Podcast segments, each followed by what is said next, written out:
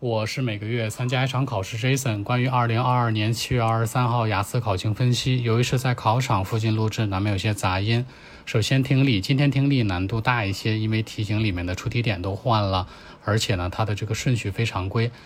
首先，它第一部分呢是填空，第二部分是单选，完全的单选，第三部分呢又是填空，第四部分是单选加匹配。你可以理解为它的一三部分是填空题，二四部分都是选择。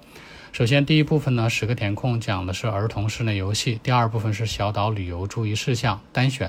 第三部分呢是学生和老师讨论考古课程，是填空，完全的填空哦；第四个部分是计算机对教育的影响，单选加匹配。这里面当中的第二部分会更难一些，因为它都是单选题，选项都是三选一，所以说呢，里面审题时间是一个大的 bug 和障碍。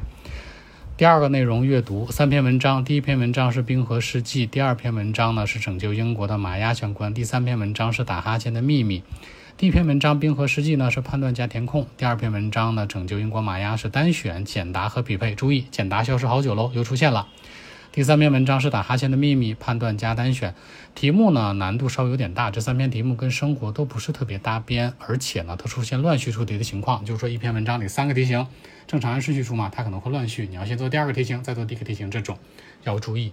好，写作写作相对来说更常规啊。小作文是一个 bar chart 的柱状图，讲的是在美国不同年龄的人呢玩游戏用的不同电子设备的一个对比。注意把特征写出来啊，最高值、最低值啊，最大值、最小值以及它的倍数关系。大作文一个社会类的原题这样说的：越来越多的人呢现在选择从农村搬到城市里面生活。那它的问题来了，那就这样的一个趋势啊，对环境而言呢是带来了更多的优点呢，还是缺点呢？大家注意一下，这个题本身呢，它是一个传统的老题，但它提问的方式是很新颖的，加了一个限制条件，是对环境的影响，所以你可以站在环境的这个维度下讨论很多事儿。三个角度：一人的角度，那人们从农村到城市有什么样的变化？比如说，是不是会造成一些更多的环境问题啊、噪音问题啊、污染问题啊？这些可以作为主流去说。第二呢，可以强调呢，这个环境当中的一个破坏，就可能很多农村的耕地呀、田地啊没有人种了，都荒芜了。这个角度也可以讨论，相信不会很多人能想到。第三呢，你就可以站在社会的角度，那这样的话就是人口比较多呀，大城市里面会有一些那种 overpopulation 或者 large population 的一些问题。你站在这三个维度去讨论，一定注意不要离开什么 environment，千万别离开环境。这个题呢是传统老题，但它的提问方式跟之前题都不太像，一定要注意。好，更多文本和问题，微信 b 一七六九三九一零七。